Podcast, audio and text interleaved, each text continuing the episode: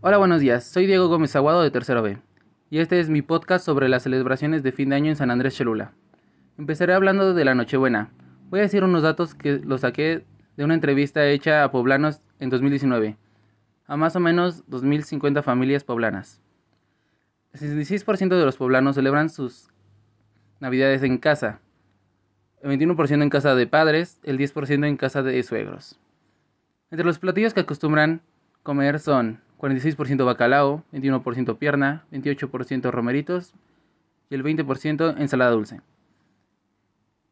Dentro de esas festividades cabe mencionar que tienen una finalidad de cambiar y de planear nuevos proyectos para el próximo año.